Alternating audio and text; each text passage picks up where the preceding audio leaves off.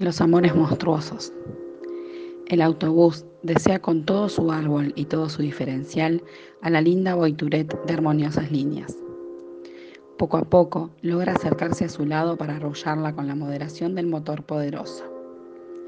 La Boituret, espantada por aquel estruendo, pega un legítimo salto de hembra elástica y huye. De lejos, le hace adiós con el pañuelito azul del escape.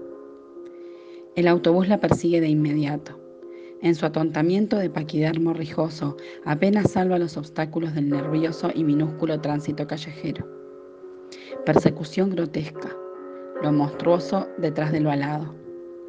El autobús se devora a la linda Boituret con los ojos de todas sus ventanillas temblorosas. La Boituret se despereza con los brazos alargados de la velocidad. De repente, se detiene junto al cordón de la vereda. Hembra, al fin y al cabo, se ha emocionado con la persecución empeñosa del autobús. El autobús la ve detenida. Se le alegra todo sudoroso. Cayéndosele la baba hirviente por el tapón del radiador. Todos los vidrios conmovidos. Los guardabarros temblorosos. Los ojos de los faros desorbitados. Va a detenerse, pero exigencias del trabajo. El embrague le hace seguir de largo. Lo normal. El autobús es para trabajar y no para enamorar boiturets por las calles.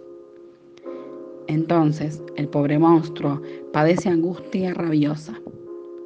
La rabia que se condensa en dos miradas de odio rojo que larga por los faroles posteriores.